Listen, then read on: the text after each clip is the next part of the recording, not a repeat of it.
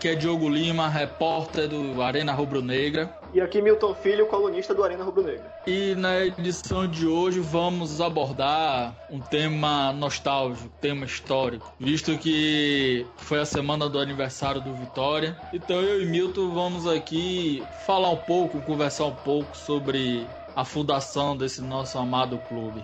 É isso aí, a gente tem esse tema aí que é bastante pertinente, né? Várias nuances acerca dos primeiros anos de Vitória, os primeiros anos desse esporte na Bahia que foi o futebol, né? Até porque o Vitória não surgiu somente do futebol e até hoje é um, um clube multidesportivo. Então tem outras questões para abordar aí para além do esporte e desde sua fundação.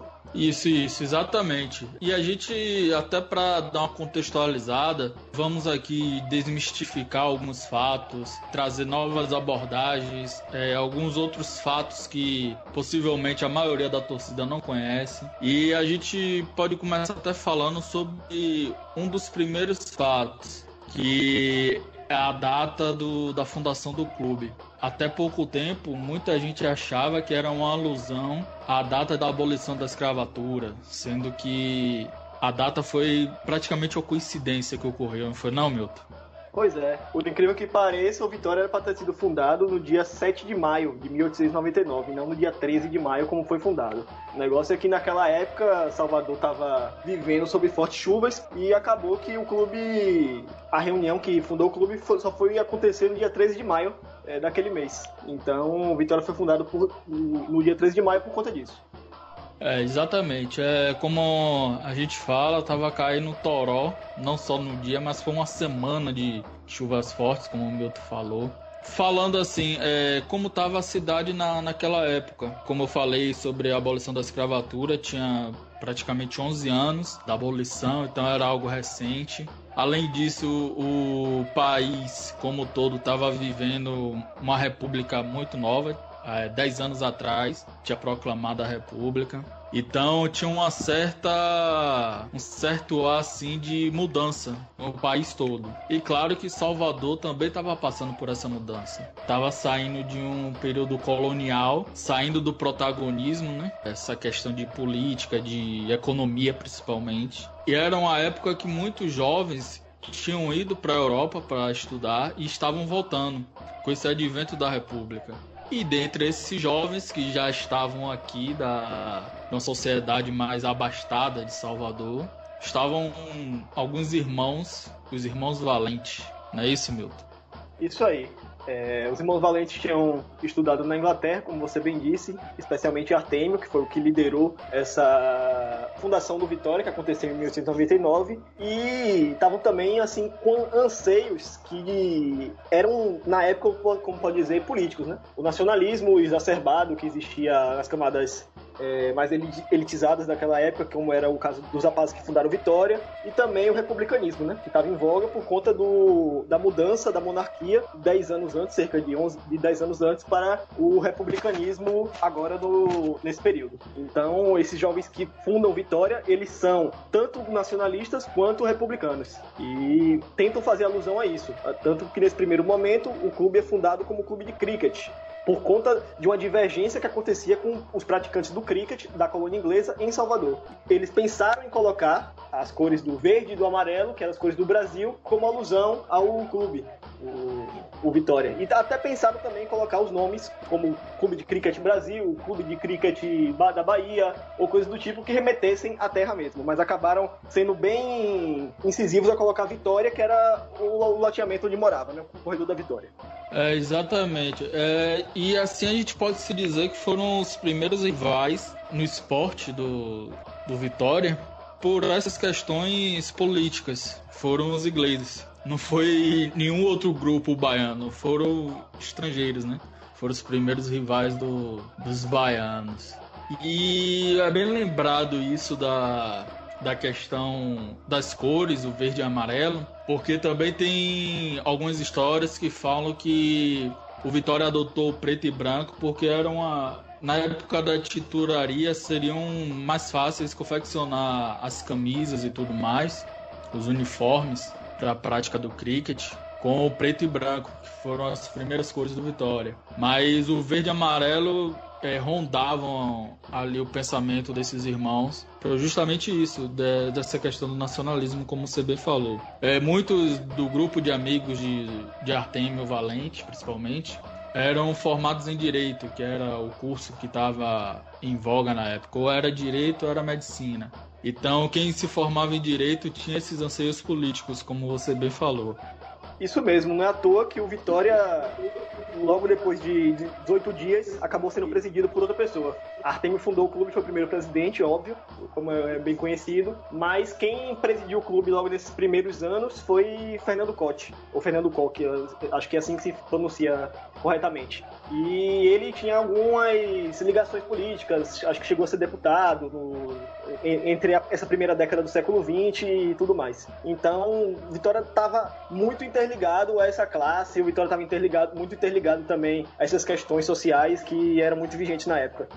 Exatamente, tem até uma história curiosa, eu pesquisei um pouco assim, bem superficial, mas na época que quando teve o bombardeio na cidade de Salvador, em 1912 mais ou menos, a Câmara de Salvador tinha sido fechada e a reunião dos vereadores de Salvador tinham sido feitas em Jequié, no interior do estado. E dentre essas pessoas que estavam na reunião era Artemio Valente. Agora eu não sei se ele estava como vereador ou como deputado, mas já era citado como político. E foi um dos que participaram. Mas aí é, é história para um outro momento, uma outra ideia, que é política baiana. Mas enfim, mas enfim, Vitória, fundada em 1899, dia 13 de maio, e praticando cricket. Só que o cricket é, foi perdendo um pouco do gosto inglês, porque. Um pouco do gosto desses jovens baianos, porque os ingleses já não estavam mais disputando muito o cricket. Afinal, os bretões, né, os britânicos, estavam, é, tinham criado um novo esporte. Isso aí, eles criaram futebol que chegou ao Brasil por intermédio de Charles Miller, né? Em São Paulo. Mas na Bahia, especialmente, quem trouxe futebol foi outro jovem que também estudou no, na Inglaterra. No caso, José Ferreira Júnior, que é conhecido como José Ferreira, que até teve um troféu do Campeonato Baiano mais recentemente, chamava Troféu José Ferreira, em homenagem a ele. É, ele volta em 1901 para a Bahia e traz uma bola de futebol na bagagem e apresenta o futebol para esses jovens, que é da mesma camada social deles, e começa a difundir o futebol. Então, a partir daí que o Vitória também se abre a essas novas experimentações, né? Já tinha colocado outros outros esportes no clube, incluído o remo, o basquete, a natação, e também aí vem nessa leva o futebol. E interessante notar também que é logo nesse início também do Vitória nos outros esportes que o clube logo muda de cor, né? A gente citou aí o verde e amarelo como possibilidade para ser as cores do clube, citamos também o, o preto e branco como a, as primeiras cores da camisa, mas o vermelho e preto ele chega logo assim em 1901, por conta do conselheiro do clube, César Godinho Espínola, que ele era aficionado pelo remo e chegou lá no Rio de Janeiro, viu um, um clube de regatas do Flamengo, que na época usava o remo nas regatas, mas não usava no futebol, e veio para Bahia com a ideia de adotar as cores vermelho e preta para o Vitória e de forma geral. E assim o Vitória começou a jogar e a disputar sua, seus prélios com vermelho e preto. Zusa Ferreira, né, trouxe a bola, apresentou. E aí já em 1902 a gente já teve o primeira, acho que foi a primeira partida, não foi isso? Oficial do, do Vitória como uma equipe de futebol. Já no é um seguinte. pouco difícil datar, na verdade. Mas uhum. eu acho que exatamente foi no ano de 1903, 13 de setembro, que o Vitória fez essa partida. No campo da Pólvora, o Vitória derrotou o São Paulo Bahia Futebol Clube por 2 a 0 Mas teve outros jogos também aí, né? E aí são citados, que são jogos com um, outros times, que foi o, se não me engano, Internacional, e o Vitória derrotou por 3 a 2 sendo o primeiro jogo oficial do Vitória mesmo nos, nos moldes do futebol, sem ser assim, sem ser as pressas, como foi o caso do São Paulo Bahia Futebol Clube, que se eu não me engano foi um, era um clube que era composto por pessoas que trabalhavam nas docas, que eram marinheiros e foi formado as pressas para esse, esse jogo. Digamos assim, o primeiro baba, vamos falar assim, do Vitória, foi com alguns ingleses que estavam atracados no, aqui no Porto de Salvador. Mas, com, claro, não foi um jogo oficial, não teve as regras da época pro futebol. E aí tem esse clube, o São Paulo, São Paulo Futebol Clube, não, São Paulo São Paulo Bahia Futebol São Clube. Paulo Clube. É, São Paulo Clube. É que o São Paulo Futebol Clube é o atual. E São aí era como Clube. a gente. Isso, São Paulo Bahia Futebol Clube. Que era um catado, né? Pessoas ali, estivadores que estavam ali trabalhando na- nas docas, alguns marinheiros, algumas pessoas, né? Pois é, e foi nesse meio aí que o Vitória fez suas primeiras partidas, né? Só que a liga mesmo oficial da Bahia só veio um- alguns anos depois, em 1905, que foi a Liga Baiana de Desportos Terrestres, que mesmo tendo esse nome, ela correspondia ao futebol, não a qualquer outro desporto. Enfim, é, foi a primeira liga da Bahia que o Vitória fez junto com outros clubes, também fomentou a criação do outro clube lá, que era o Internacional, e fomentou a criação de outros clubes e também, né, juntando todas essas agremiações, acabou fazendo esse, essa primeira competição. Mas a sorte não foi tão grande assim, né? O Vitória jogou contra o Internacional, se não me engano, e foi derrotado por 3 a 1 na abertura dessa competição, primeiro jogo na competição. E não venceu essa competição, que se eu não me engano, quem venceu foi o São Salvador. Mas o Vitória estava reservado para vencer a competição em 1908 e 1909, que foi quando foi bicampeão. Foi em 1905, né, que foi o primeiro campeonato, mas foi vencido pelo Internacional, é, que na época era Internacional? De Ah, Cricket no nome.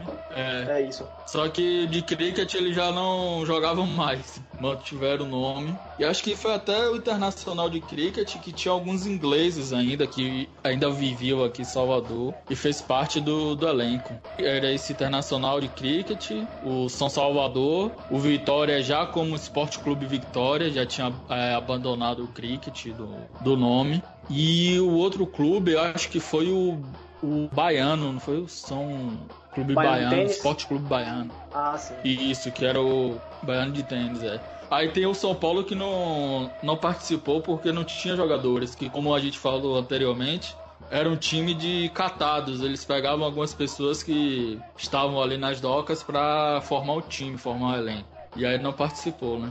E aí depois que veio esse o bicampeonato do São Salvador, até a gente chegar ao bi do, do Vitória, né? Isso.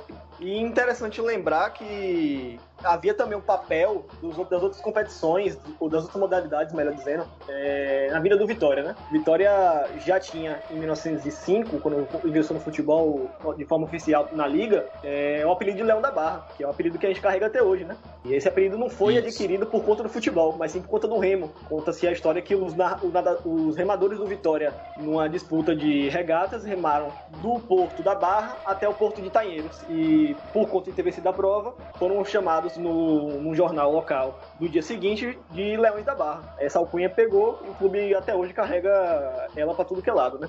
Isso, isso. É. E é, a gente é até bom lembrar, né, que é, é um clube que foi formado de, de algumas peças, de algumas coisas de outros esportes.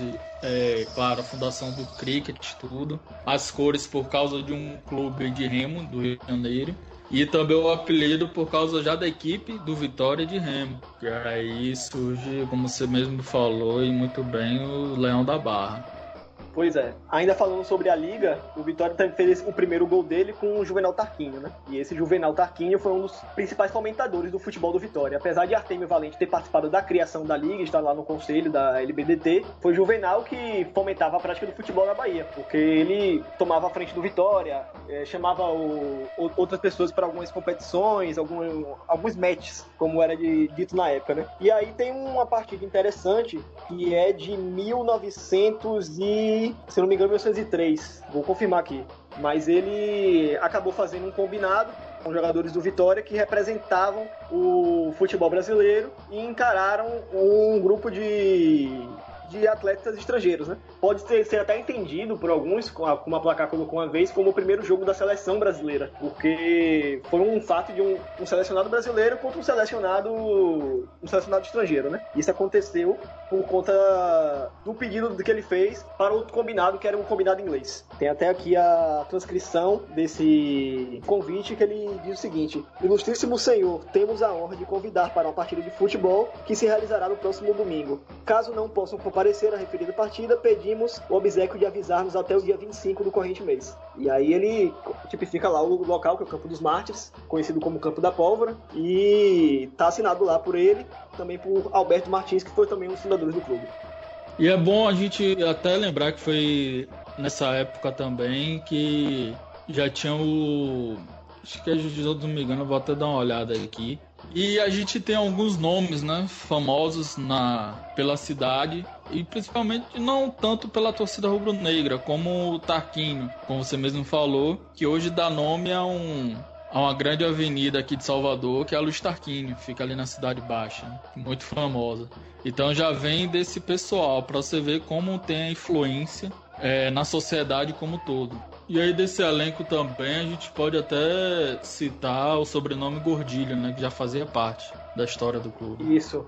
Nesse time mesmo teve um Agenor Gordilho, que é o nome do mesmo presidente que a gente teve também em 2017, e que também jogou né, nesses uhum. dois jogos que o Vitória disputou contra o combinado internacional. Na verdade foram três jogos, só que o terceiro jogo foi o Vitória formando um combinado junto com o Internacional de Cricket. No primeiro jogo, o Vitória, em junho de 1903, empatou em 0 a 0 com os ingleses. Né? No segundo jogo, também em junho, cerca de 20 dias depois, o Vitória deu 3 a 0 E os dois gols, dois gols do do, jogo foi feito por justamente Juvenal Tarquini. Em agosto daquele ano, também o Vitória jogou com o Internacional e tem na mesma equipe, né, aglutinado, e venceu um, combinado norte-americano por 2 a 0 E aí os gols foram de Álvaro Tarquini e Arthur Moraes, que ambos eram do, do Vitória também. E aí a gente pode falar agora um pouquinho desse bicampeonato do, do Vitória, foi 1907 e 1908, né? Na verdade teve dois campeonatos, né? Teve 1907 e 1908 por conta de ter sido segundos quadros. Naquela época era disputada o Campeonato Baiano, mas ao mesmo tempo, com alguns remanescentes da equipe e outras pessoas, também era disputado o Campeonato Baiano de segundos quadros, que era uma espécie de segunda divisão, e que disputavam ou, ou aspirantes, ou como, como, é muito conhecido, né? Hoje em dia. E uhum. chegou a ser, a, a ser disputado em 1907, o Vitória ganhou em 1907 e ganhou novamente em 1908. Só que além de ganhar em 1908, 2008, os segundos quadros, o Vitória também venceu o Campeonato Baiano, que era o principal, que é o que é hoje o primeiro Campeonato Baiano do Vitória, considerado, né? E em 1909, o Vitória conquista novamente o Campeonato Baiano, tendo aí um bicampeonato dos segundos quadros, que é de 7 e 8, e o bicampeonato dos primeiros quadros, que são de 1908 e 1909. Aí tinha essa forma, né, de disputa, que a gente pode já falar que citar um pouco a, agora essa diferença das ligas, que era quem organizava o campeonato. Que acho que, se não me engano, pelo que eu dei uma lida também, bem anterior, foi essa forma de mudança do, do campeonato que pode ter tirado é, o Vitória. Não assim que a liga expulsou o Vitória, mas o Vitória não quis mais disputar porque ia mudar a forma de, de organização. Não sei se você captou isso basicamente por aí, porque ainda tem o fato, que eu esqueci de citar brevemente aqui, de que o Vitória disputou esses campeonatos no campo do Rio Vermelho, né? Já não era mais no campo da Pólvora. Acabou mudando localidade por conta de muitas divergências também assim de local, né? O pessoal das vizinhanças uhum. reclamavam, vidaças quebradas e tal. Mas voltando ao que você falou aí, do fato do Vitória ter deixado de disputar o futebol nos anos 10, aconteceu que o Vitória divergiu mesmo com os outros clubes e acabou que se afastou do futebol. Assim também foi o Baiano de Tênis naquela época, né? Ao invés de da liga ter se modificado ou de ter incluído outros clubes, acabou que é, em 1915, quando o Vitória já não estava mais no cenário do futebol baiano, houveram duas ligas na Bahia, a Liga, a Liga Brasileira e a Liga de Esportes. A Liga Brasileira incluía times como o Ipiranga, como o Fluminense, que eram clubes mais populares, enquanto a Liga de Esportes já contava ainda com o Yankee, contava com o Caixeiral e a Associação Atlética da Bahia. Então, nessa época aí, o Vitória já praticamente não disputava futebol. Disputava de forma amistosa, né? Inclusive tem um jogo aí em 1915 que o Vitória disputa de forma para comemorar os 100 anos da Revolução Francesa, se eu não me engano. E aí tem essa festa, tem-se também o jogo de futebol que o Vitória faz, ainda com a camisa vermelha e preta e nas listas verticais e tudo mais. Mas ele só se seduz a voltar pro futebol novamente lá por 1920, porque ia se construir o Estádio da Graça é, que foi inaugurado somente em 22, né? Mas o Vitória já em, em dezembro de 19 volta à liga para poder disputar o campeonato de 1920, que é a partir daí que tem a, o seu primeiro clube com o seu primeiro elenco, melhor dizendo, com atletas negros. Isso. E é bom a gente lembrar, porque assim, há muita controvérsia também nessa, nessa fase do futebol baiano em si. Como você falou, é, chegou um momento que criaram duas ligas. a Liga Baiana de Esportes Terrestres, que ficou conhecida como Liga dos Brancos, que eram os clubes mais elitizados e a Liga Brasileira, que era chamado de Liga dos Pretinhos, ou Liga dos Pretos, que eram desses clubes mais populares. E foi nesse que o Ipiranga acabou surgindo, né? É, naque, naquela questão do mais, é, do mais querido. E aí a gente é bom salientar porque há muitas pessoas que confundem que o Vitória saiu por causa disso, porque tinha que não queria aceitar negros ou porque eles estavam no clube, não, na liga chamada Liga dos Brancos, que era a Liga das Elites. É bom salientar, né? É, repetindo, que o Vitória já tinha saído antes desse de todo esse confronto, digamos assim, esse confronto que se formou. Aqui é tem um, tinham clubes, por exemplo, que realmente proibiam pessoas pretas de se associar ao clube e de estarem dentro do clube, de fazer parte do elenco e tudo. O Yankee, se eu não me engano, ele deixava claro no, na lista para inscrição de associação ao clube que não era permitido pessoas que tinham cargos humilhantes, é, cargos que não ou funções que não condiziam com a realidade deles. Ou seja, quem trabalhava de pedreiro, de artesanato, essas coisas, não participavam. E acho que foi o, o baiano de tênis que colocou isso, foi mais incisivo ainda e disse que não permitiu pessoas de cor, entre aspas, pessoas de cor como estavam, como eles tinham colocado. Então a gente é bom sempre salientar isso. O Vitória já tinha desistido, digamos assim, do futebol antes de haver essa cisão e antes de haver todo, toda essa tensão social, principalmente baseada na, na questão racial. Isso aí. E só para completar sua informação, no caso, a cisão em 1915 foi entre a Liga de Esportes e a Liga Brasileira. No caso, a Liga que o Vitória participava era a Liga Baiana, que se de, esportes terrestres, que se dissolveu por volta de 1912 para 1913. E aí que o Vitória deixou de disputar. Mas as questões dessa liga foram, foram outras. E até por conta do Baiano de tênis também ser, ter deixado de, de, disputar nesses anos. Então voltou também da mesma forma que o Vitória por, por volta de 1919 1920. Mas o Baiano também tinha esse preconceito bem tipificado na sua, nos seus estatutos, assim como o Yankee. O Vitória deixou de participar, como a gente tinha falado anteriormente, pela questão da, do sistema de disputa do campeonato. Ele não concordava e deixou de disputar. E aí depois que vieram todos esses problemas posteriormente. Isso, apesar de existir já tensão social e racial na época, que não exclui, obviamente, né, todas as, as nuances que aí estão envolvidas, o Vitória acabou uhum. saindo mesmo por questões esportivas, como é o que como a gente tem hoje para nos registros, né? Até por conta da gente não ter tão, tanto conhecimento também dos estatutos que o Vitória pregava a partir de 1903, que foi o primeiro estatuto que o clube teve. Mas em 1920 o Vitória volta ao futebol, o do futebol baiano, sem muito brilho também, obviamente, porque dava muita atenção às regatas, às provas e a competição do Remo, mas voltou ao futebol uhum. e tendo um time, um, um, time com muitos atletas negros. E é até interessante salientar que nessa época os dois maiores nomes do futebol da Bahia eram negros que eram dois lados, que jogou no Ipiranga em 1920, tendo sido campeão por lá, e Popó também, que jogou em, clubes como São Bento, e o Ipiranga também, também tendo sido campeão. O Vitória só figura nos anos 20 aí, ganhando o torneio início de 1926, que era um torneio que era disputado em um dia antes do, do campeonato começar. Mas nos anos 30 é que o clube volta a ter um certo protagonismo, né? Agora tem nomes aí mais, como pode dizer, melhores, né? Apesar de ainda ser um clube amador, é, surge, é, surge, a rivalidade com o Bahia, ainda, ainda assim em fase de crescimento, porque o Bahia surge em 1931, surge o Galícia em 1935, também formando uma certa rivalidade, o Ipiranga também formando certos prédios muito grandes, e aí o Vitória começa a ter um, uma relevância no papel do futebol da Bahia. E tanto que em 1934, em março de 1934, a seleção baiana de futebol foi campeã do torneio brasileiro de seleções, que acontecia regularmente. E até aquele ano nenhuma seleção havia vencido sem ser as seleções do eixo, Rio e São Paulo. E a seleção baiana vence com um, até um gol de um atleta que era rubro-negro, que era Raul Coringa. Então, esse ano foi um, um tanto relevante para Vitória, tanto por essa questão, como também por ter enfrentado a, a seleção brasileira em, 19, em, em setembro de 34.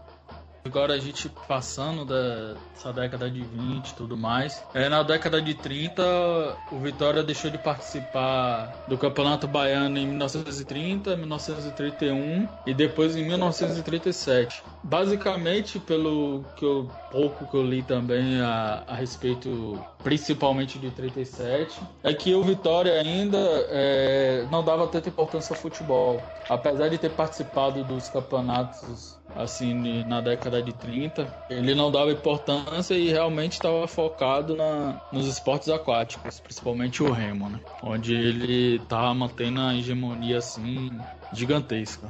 E aí, meu, a gente pode já pular para a década de 40, que aí o Vitória começa a esboçar uma participação, começa a se interessar mais pelo, pelo campeonato e aí ocorre, digamos assim, uma segunda briga, se é que podemos dizer assim, do, da direção como toda, não só a direção, mas o, principalmente o Conselho Deliberativo da época do Vitória, com agora já a Federação Baiana de Futebol.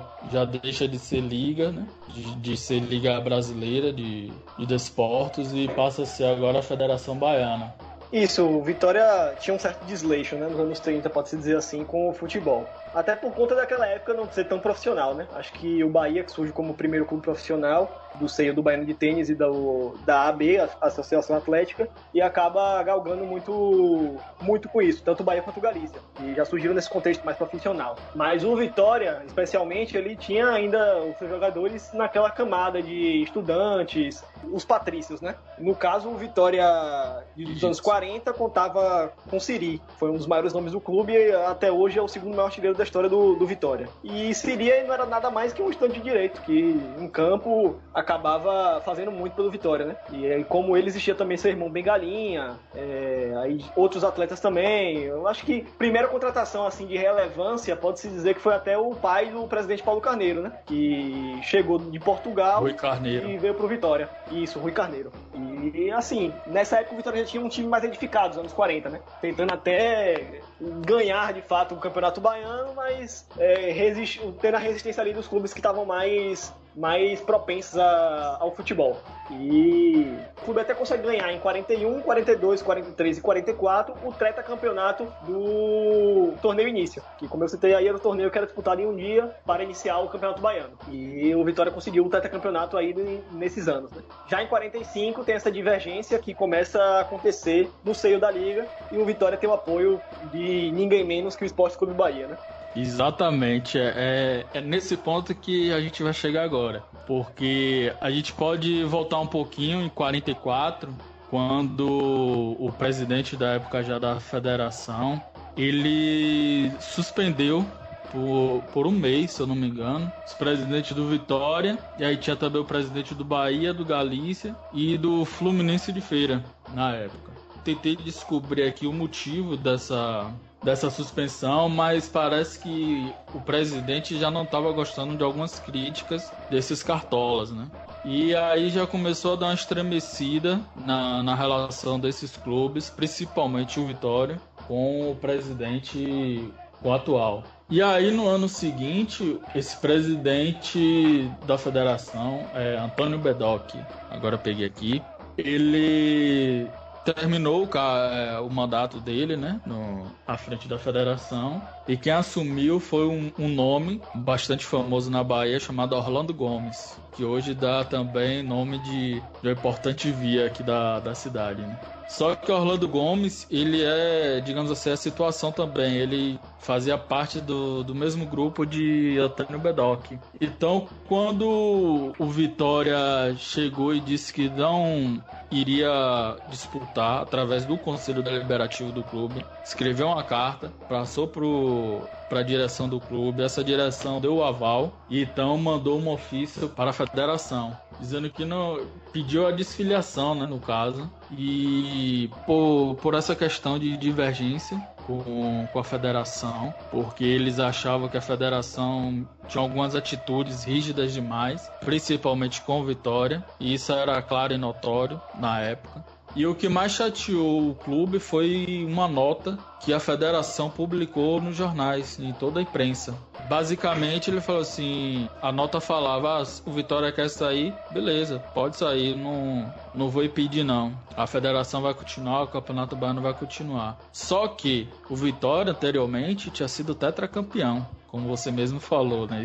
Isso. Então era uma potência, era uma potência regional, já mesmo sem essa profissionalização, mas era um clube já respeitado. E aí chega alguns clubes fazem uma reunião na sede do Bahia já, pedindo que o Vitória considerasse a desfiliação. E quem foi a liderança dessa reunião? Os cartolas do, do nosso hoje maior rival, né? Do Bahia. Isso. E interessante salientar que nessa época os cartolas já estavam um pouco, pode-se dizer, até no campo progressista. É, o Bahia era presidido por ninguém menos que Carlos Costa Pinto, que era filho de um ilustre empresário baiano, mas ele, por sua vez, tinha uma aproximação com o deputado comunista da época, Carlos Marighella. Enquanto o Vitória era Isso. gerido pelo, pelo doutor Luiz Lago de Araújo, que também era deputado, só que pelo PTB.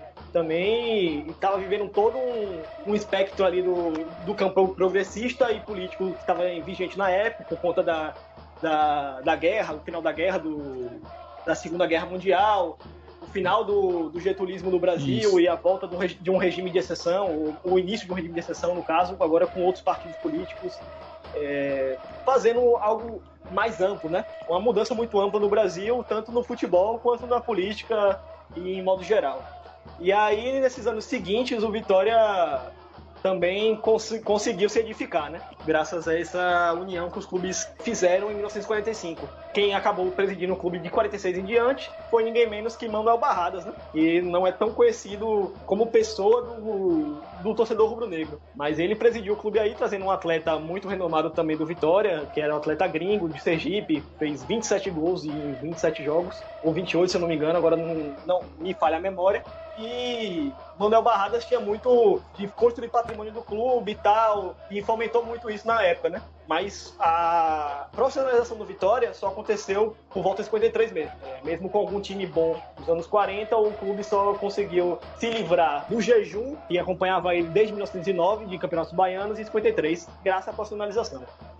E até só voltando um pouquinho ainda na década de 40, foi como você falou antes, foi a década de, de Siri, né? Pelo clube. E nesse mesmo ano, o Campeonato Baiano, de 45, que o Vitória ameaçou não participar e foi persuadido, digamos assim, pelo Bahia e os outros clubes. Siri acabou sendo o artilheiro do campeonato.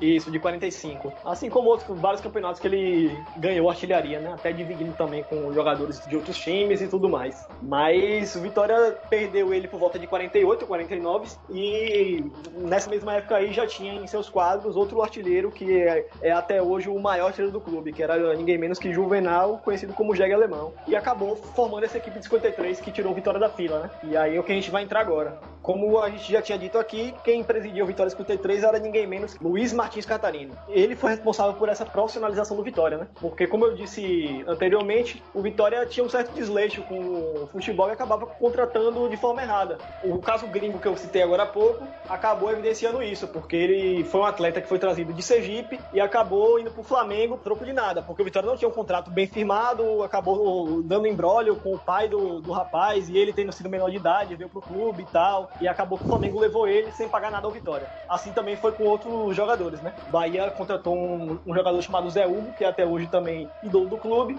de uma forma bem peculiar. Ele vinha para Salvador numa embarcação para ser contratado pelo Vitória, assinar com o Vitória. Mas o Bahia chegou lá primeiro na embarcação, assinou com ele, e quando ele chegou ao Porto, o Vitória já não tinha mais sua contratação. Então, por conta disso, desse desleixo, o Vitória acabou perdendo muitos campeonatos. Mas 53 o negócio vai, vai mudar de figura, né? Finalmente a profissionalização vem e o clube começa a fazer contratos bem edificados. E ninguém menos que Quarentinha, né? Que jogou no Botafogo, na seleção brasileira e que é muito conhecido hoje como o artilheiro que não sorria.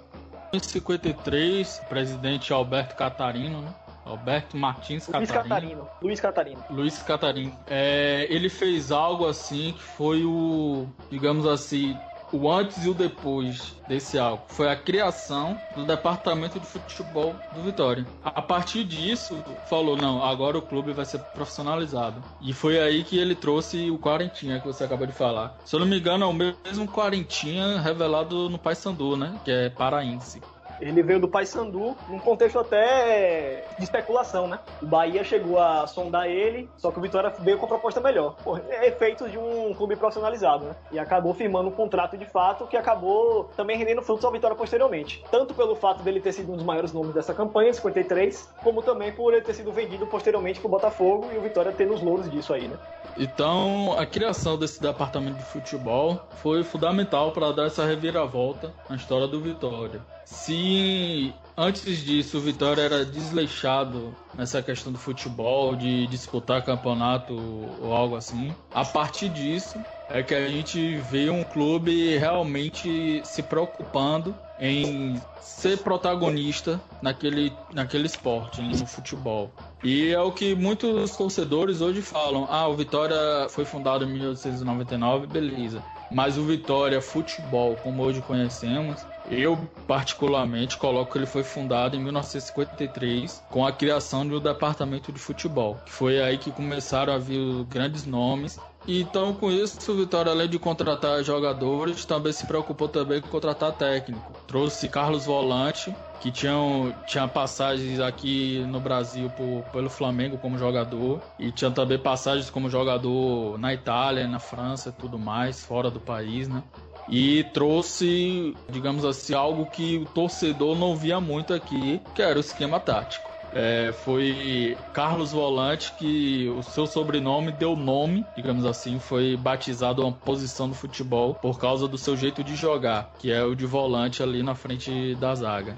Isso aí. E em cima disso, pode-se dizer que o Vitória é, mudou seu jeito de jogar futebol, né? Vale até dizer também que no ano anterior, 52, o Vitória chegou a ser vice-campeão pro Ipiranga. Mas 53 foi que chegou com essa quebra do jejum por conta da profissionalização mesmo. A contratação de Carlos Volante como treinador, a contratação de Quarentinha como jogador e muitos outros fatores aí também que acabaram ajudando o clube, né? E ao longo da temporada, o Vitória fez uma ótima campanha e que se confirmou confirmou na final que aconteceu em março de 54 contra o Botafogo, né? O Vitória deu um 3 a 0 que acabou espantando de vez o fantasma da, do jejum de 44 anos que durava aí, né? Se tornou campeão em 55 também, em 57, fez uma certa sequência, voltou a ter um protagonismo de fato no futebol. Mas é bom salientar também que a criação da Fonte Nova, em 51, foi o que também fomentou um, um maior Exatamente. asseio para o futebol, né? É, Vitória começa a jogar na Fonte Nova nesse período, como outros vários clubes baianos, deixando de lado o Campo da Graça e acaba virando de fato um clube de futebol, tendo como tendo futebol como seu principal seu principal esporte. Mas não pode esquecer também do Remo, né? E aí em 53 o Vitória também ganhou o Campeonato de Remo na Bahia e aí foi alcunhado como campeão de terra e mar essa alcunha que começou daí. E é bom a gente até salientar nessa campanha de, de 54 que você falou, que antes da final com o Botafogo teve o Bavi, que o Vitória ganhou por 2 a 1 na Fonte Nova para na época mais de 40 mil pessoas. Então foi algo assim bem noticiado na época e a consolidação da, da rivalidade Bavi, né, entre Bahia e Vitória, que agora seriam os dois maiores clubes da, da cidade na época, em ascensão, né. Claro, tinha o Ipiranga, tinha o Galícia, mas o Vitória com esse crescimento, o Bahia já, já tinha crescido, aproveitando toda essa época de 30 até o final da, da década de 40, esses 20 anos. E o Vitória voltando seus olhos para o futebol, para se profissionalizando. Então a rivalidade praticamente se consolidou ali. Isso aí. E vale dizer também, citar aqui brevemente, o caso do primeiro Bavi, né? Da Fonte Nova, que aconteceu em 51. Vitória não estreou a Fonte Nova nem o Bahia, né? A estreia da Fonte Nova aconteceu um jogo entre o Guarani da Bahia e o outro clube agora que eu não tô, que eu tô esquecido. Mas o primeiro Bavi aconteceu em junho daquele ano e o Vitória acabou vencendo esse Bavi. E já era um clássico que estava se constituindo ali. Tanto que os jornais da época acabaram noticiando o fato como uma grande, uma grande expectativa, né? A Fonte Nova se encheu, o estádio chegou lá e arrebatou de fato os torcedores da, da Bahia a virem ver o futebol. Nesse caso aí, o Vitória se sobressaiu vencendo o Bavi por 3 a 1 com dois gols de Juvenal. Isso, exatamente. Tanto que na época os jornais noticiaram é, a festa que a torcida do Vitória fez, principalmente na, na final contra o Botafogo lá na Fonte Nova. Porque até o, alguns jogadores falavam com o pessoal da imprensa que nunca tinha visto aquilo em jogos do Vitória. Então foi também essa, como você bem falou, foi o momento que começou a ter não só a torcida do Vitória prestigiar o futebol, mas a torcida baiana em si começou a olhar com outros olhos. E a gente pode até ver um pouquinho que as seleções começavam a ter um destaque maior no, no cenário mundial. É, a Copa de 50, por exemplo, que foi uma das grandes noticiadas nas rádios da época, quem tinha rádio, né? E com na época o Leônidas, que era o grande ídolo brasileiro no futebol. Então tem toda essa atmosfera na, nas pessoas para vidra, vidrarem os olhos no futebol. E o Vitória aproveitou bem isso, ganhando o Bavi, sendo campeão de terra e mar, como você mesmo falou, e consolidando um grande, uma grande rivalidade.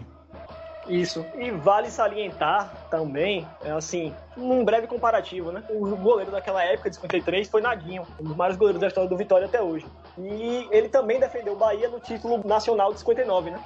E por conta disso, ele é ídolo nos dois clubes. Mas diz-se que Naguinho, ele considera maior para ele a conquista do Baianão 53 pelo Vitória, pelo fato de ter sido o que foi, a, toda a apoteose por conta do título depois de 44 anos, e também por também ser um clube que o, o qual era do, do, coração dele, do que o título que ele ganhou pelo Bahia, que hoje é visto pela, nas ondas esportivas como um título mais importante, né?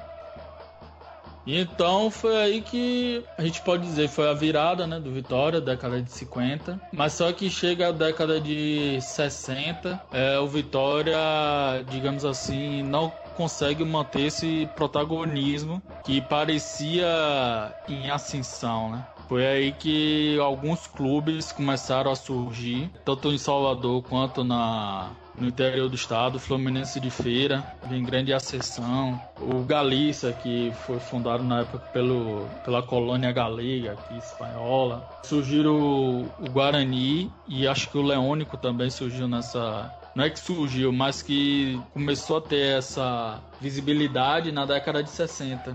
E o Vitória meio que estagnou, não conseguiu aquele crescimento que todos esperavam, que todos tinham a expectativa após a profissionalização.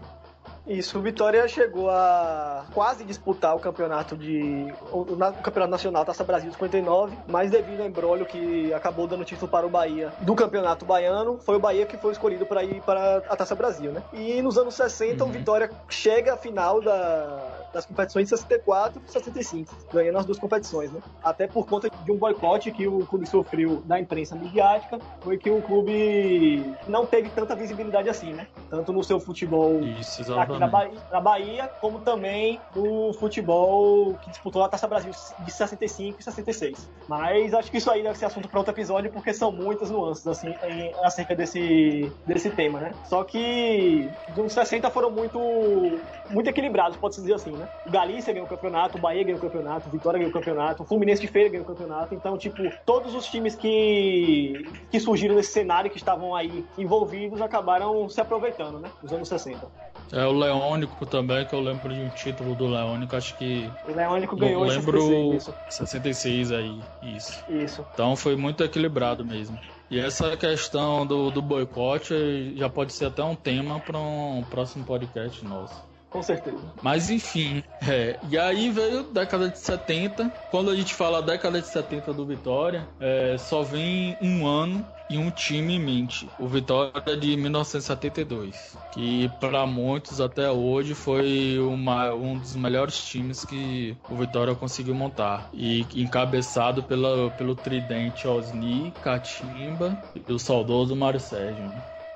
É, isso aí. E ainda existiam outros nomes muito importantes, né? Almiro, Agnaldo, goleiro. Existia muitos outros nomes aí também que comporam esse Vitória que acabaram servindo muito. Almiro mesmo fez o gol do Vitória na vitória contra o Santos de Pelé. E foi o mesmo time, assim, base que conseguiu é, fazer uma ótima campanha também no Brasileirão de 74, né? O Vitória fez sua primeira participação no Campeonato Brasileiro, agora o novo Campeonato Brasileiro, sem ser a Taça Brasil, é, que surgiu em 71. O Vitória participou primeiramente em 72, mas a campanha boa do clube foi 74, que o clube foi oitavo colocado. E, obviamente, fez outras boas campanhas ao longo da década, né? 79 também, em 76 chegou a derrotar o Fluminense do Maracanã, o temido Maracanã antigo, e conseguiu galgar algumas, algumas coisas, né? Apesar de não ter sido campeão baiano constantemente na década, teve um nome a zelar, né? No futebol baiano. E foi à toa que ganhou também a primeira. O seu primeiro Nordestão, pode-se dizer assim.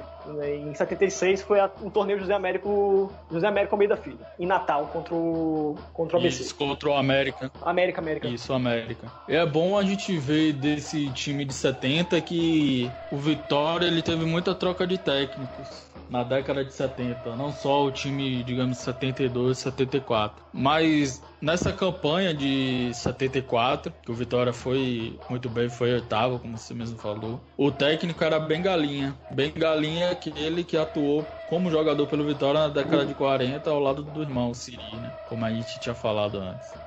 Isso, ele mesmo. E se doou a vitória como jogador e posteriormente agora como treinador, né? Até era comum, assim, muitos jogadores naquela época também virarem treinadores. Pinguela foi um caso também. Pinguela jogou no Vitória nos anos 50, também foi treinador do Vitória entre os anos 60 e 70. E Bengalinha também Isso. foi outro caso. Mas Bengalinha pode-se dizer que foi um caso, assim, de sucesso, né? Chegou no Vitória e formou uma equipe que foi vencedora. A revista Cruzeiro, mesmo em 74, chegou a classificar o Vitória como o novo grande do futebol brasileiro, por conta desse futebol apresentado aí, que estava realmente rendendo muito pro futebol, né? por conta disso a gente pode até ver que assim desde sempre o Vitória mesmo indiretamente sempre ficava os mesmos nomes é, só mudava de cargo ou de, de temporada é um jogador que fez sucesso atuando em campo anos mais tarde voltaria para um cargo de técnico na comissão técnica ou na, até na direção também, né? Então, não é questão assim de algo forçado, de algo proposital do Vitória ter esses mesmos nomes, mas acabou sendo algo, não sei se coincidência seria a palavra certa, mas que acabou tendo essa imagem de que o Vitória sempre voltava aos mesmos nomes. Então, se o torcedor hoje reclama que a imprensa ou até a própria torcida especula sempre o mesmo jogador todo ano, aí é bom lembrar que isso não é de agora não. É, e não toa que muitos outros jogadores também se tornaram treinadores, né? No caso desse time de 72 que você citou, é, André Catimba chegou a ser treinador do Vitória no final dos anos 80, Mário Sérgio também chegou a ser treinador do Vitória no final dos anos 80 e tudo mais. Então, não foram casos esporádicos, né? Foram muitos casos que acabaram treinando Vitória. Mas entre essas décadas aí, o Vitória ainda vivia, é, pode-se dizer assim, da presença dos seus abnegados rubro-negros. Né? Pode ser entendido os abnegados como jogadores que viraram treinadores, é, Mário Sérgio mesmo, que criou uma identificação com o clube, André Catimba também criou uma identificação muito forte com o clube, como também o, os conselheiros. Né? O Vitória tinha muito é, dos seus recursos é, advindos dos seus conselheiros, do quadro dos seus conselheiros. E é em meio a esse cenário aí que o Vitória passa por suas crises, mas também passa por, sua, por seu sucesso. Né? Em 1980, o Vitória volta a conquistar o Campeonato Baiano, justamente com o mesmo presidente que havia presidido o clube na última conquista, que foi de 72, que foi ninguém menos que Raimundo Rocha Pires, o popular Pirinho. É, Pirinho que também é um personagem assim folclórico na, na história rubro-negra, né? Tem casos de algumas frases, algumas tiradas dele que eram bem polêmicas. Era um, um presidente que, digamos assim, para muitos não levava desaforo para casa, sempre arrumava alguma briga, alguma rixa é um personagem bem. que a gente pode até também futuramente explorar aqui no, no nosso podcast. O famoso Pirinho. E bem como você falou, essa questão do, dos abnegados, é, hoje em dia, principalmente hoje, atualmente, muitas pessoas veem com maus olhos essa questão do, dos abnegados. Claro, o futebol mudou absurdamente da década de 70, 80 para cá. Mas foi, foram nessas épocas que o Vitória é, passava por crises muito maiores do que essa, claro, com o contexto da época eram esses abnegados, esses conselheiros, é, essas pessoas que sustentavam o clube, principalmente na questão patrimonial. Até início da década de, de 80, por ali, quando o Vitória resolveu construir seu próprio estádio, né? Foi muito de recursos desse pessoal que tinha certas condições para a época, além, claro, de muitos torcedores que ajudaram o quanto pôde, né? Pois é, nessa época aí, quem já presidiu o clube era ninguém menos que José Rocha, né? E a época também já estava envolvido na política e que já estava ali entremeado com a construção do Barradão. Então, por volta de 85, 86, o Vitória constrói seu Barradão, seu, seu estádio, com os recursos advindos também, tanto dos abnegados como, assim, conselheiros, como também da torcida, né? Nem à toa que o clube cria um, um hino novo de futebol para poder é, arrecadar recursos com a venda dos vinis, venda de cadeiras cativas e tudo mais. Então, é com todo esse, esse panorama aí que o Vitória consegue construir o Barradão. Também vendendo jogador Rick, que foi campeão pelo clube em 85 e que os recursos da sua venda sendo destinados para a construção do estádio, né? E finalmente veio a ser edificado e inaugurado em 1986 no jogo contra o Santos. Isso, jogo contra o Santos, 1 um a 1 um, e inclusive o primeiro gol né, barradão foi do Santos e foi por um jogador baiano. é, seu Dino Furacão, ela baiano. Isso. E marcou o primeiro gol do Barradão. E o empate veio com Eider de pênalti. Porém, o Barradão acabou não sendo ainda nesse período o fator principal do Vitória, né? Foi construído, mas não, não ainda no seu projeto completo como era previsto. Apesar de ter muito ali do que já se tinha no projeto que foi vislumbrado para o, para o Barradão. É, mas em 91, o Vitória volta a jogar no Barradão, né? Fazendo sua reinauguração, pode-se dizer assim. Agora com Paulo Carneiro, presidente do clube, desde fevereiro de 91, o Vitória fez sua, fez sua reinauguração do Barradão, um jogo novamente com a, outra equipe, e que no caso foi o Olímpia, do Paraguai. E novamente sendo um empate, né? Um a um.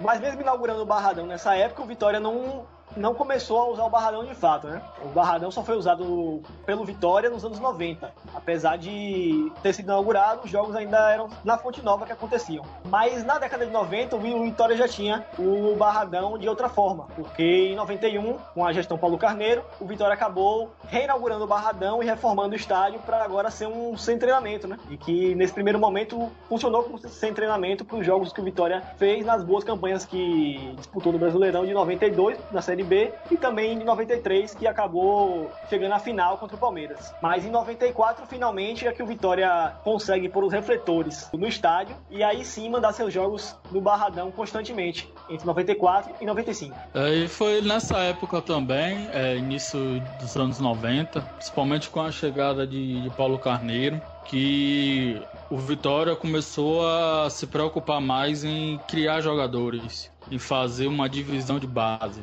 fazer um ter jovens atletas, meninos, para cada vez mais se identificando com o clube e revelar algo, porque, como você mesmo falou, no final dos anos 80, o Vitória destinou a maioria dos seus recursos, praticamente todos, para a construção do Barradão. Então não tinha recursos para formar um elenco.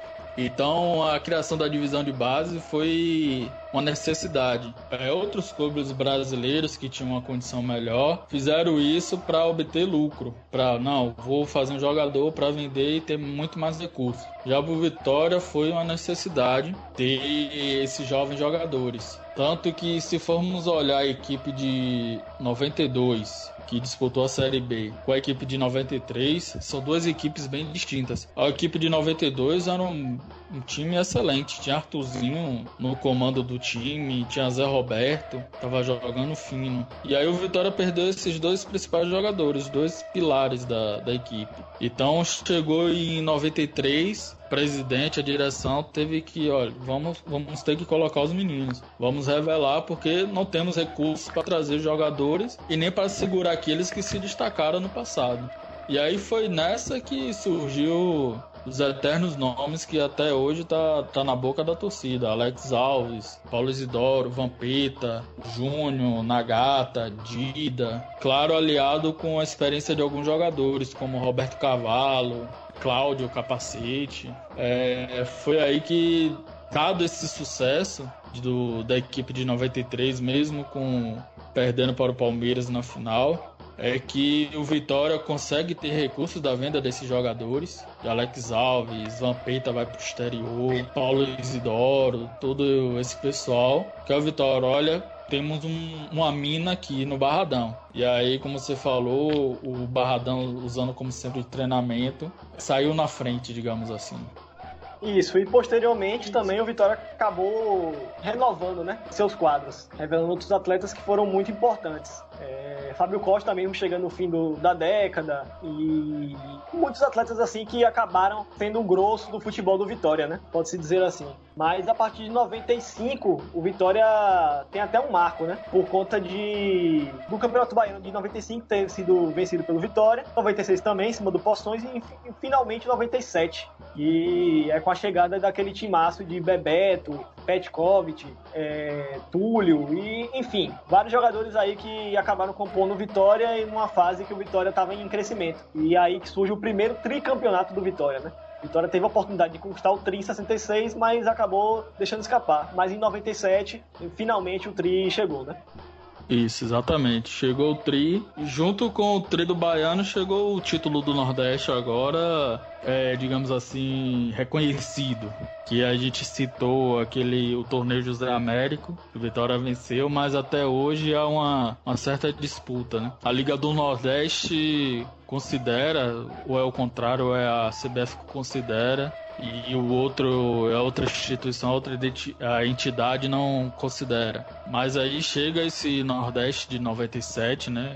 Time comandado por Bebeto. E ali também acho que é um ponto chave assim do Vitória. Se a gente, eu, pela na história que a gente já contou aqui, algo semelhante à chegada de Bebeto aqui pro clube, todo aquele alvoroço, a torcida indo no aeroporto, aquele mar rubro-negro, é, a gente só viu aqui pela história que contamos em 53, quando o Vitória se profissionalizou e contratou grandes jogadores. Então isso só volta a acontecer assim, digamos assim, em termos comparativos de expectativa em 97, com a chegada de Bebeto, também de Túlio, né, que tinha sido campeão brasileiro pelo Botafogo em 95 no papel era um timaço. Petkovic, vindo do Real Madrid, seja, um jogador técnico vindo de fora, trazido de um dos maiores clubes do mundo. Então era assim uma foi uma expectativa muito alta, um passo muito alto que o Vitória deu,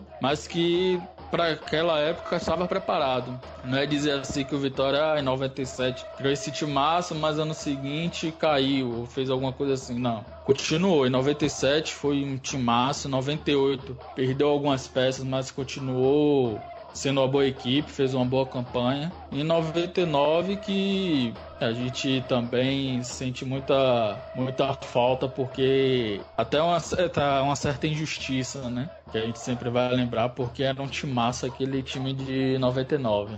E o Vitória já vinha de boas campanhas, né? 98 mesmo, o clube chegou a ser finalista da Copa do Nordeste, mas em 99 voltou novamente a esse, esse protagonismo. E ganhou novamente o Baiano, né? Assim, daquela forma controversa, mas ganhou, porque o título só veio surgir, só veio surgir dois anos depois, por conta da decisão judicial. E o título do Nordeste também que ocorreu naquele período, né? Contra o mesmo rival que deixou de disputar o Baiano contra a gente. E vale salientar aí, obviamente, né, como foi esse caso do Vitória com o Bahia e com o Itapajipe, né? Foi o clube que interpelou é, o caso aí todo com Vitória e com o Bahia acabou fazendo com que o Baianão naquele ano não tivesse uma final definida tem algumas controvérsias, né, nesse episódio, mas aqui eu vou dar meu depoimento do que eu acho, né?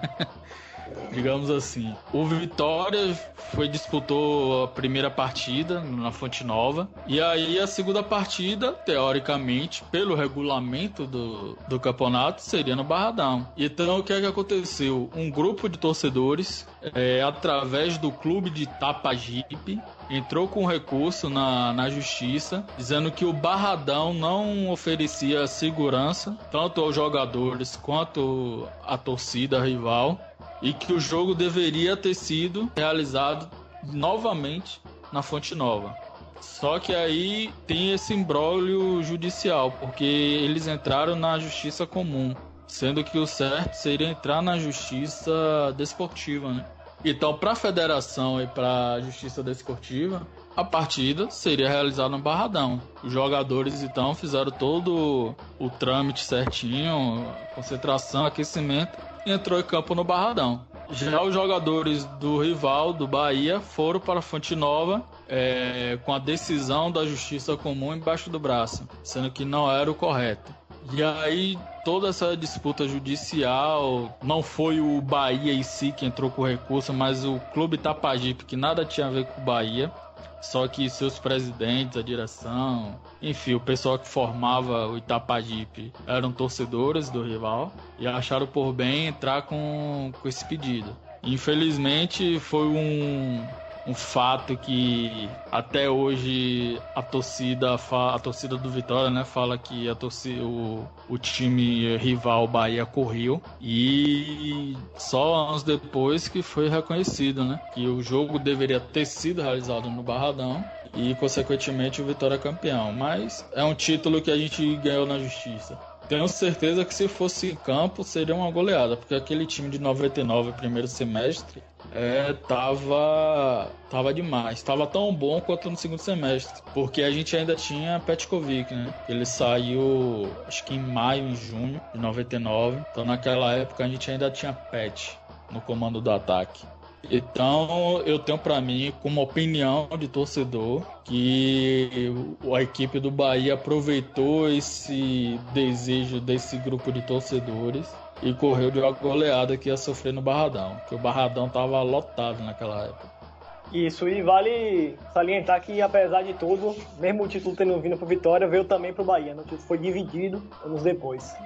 Mas teve outra disputa naquele né, mesmo mês de junho que acabou tirando a prova dos nove, né? De qual clube ter, poderia ter sido campeão. O Vitória encarou na final daquele da Copa do Nordeste daquele ano o Bahia e que seria o mesmo adversário do Baianão, né? E dessa vez quem se sobressaiu foi o Vitória. No primeiro jogo, o Vitória tinha dado 2 a 0 no Bahia com dois gols do Uruguai Hernandes e no outro jogo na Fonte Nova, acabou que o clube perdeu somente 1 a 0 e se sacramentou como bicampeão do Nordeste, né? E aí que, com toda essa, essa moral, o clube entrou pro segundo semestre de 99 com algumas pompas assim, né? E campeão do Nordeste e também por conta de ser o ano do seu centenário, é, fomentou também assim muito o futebol do clube para que fizesse uma boa campanha, né? O time estava bem entrosado, existia muitos jogadores também de renome, Tuta que jogou em vários clubes do, do futebol brasileiro, Cláudio, Arthur e outros atletas também que compuseram o Vitória de 99 acabaram fazendo uma boa campanha, uma boa campanha nesse ano. E aí que tá, porque mesmo na fase inicial o Vitória tomando até uma goleada do campeão Corinthians por 5 a 1 Foi nas quartas de finais que o clube conseguiu fazer um jogo que foi espetacular, né? Que até hoje está no imaginário do, do torcedor rubro-negro, que foi o jogo das quartas de final contra o Vasco, o 5 a 4 que até hoje é rememorado e foi disputado justo lá no Barradão. Isso aí, aquele jogo é pela seleção que, que o Vasco era, né? É, o primeiro jogo lá em São Januário, se não me engano, foi um empate.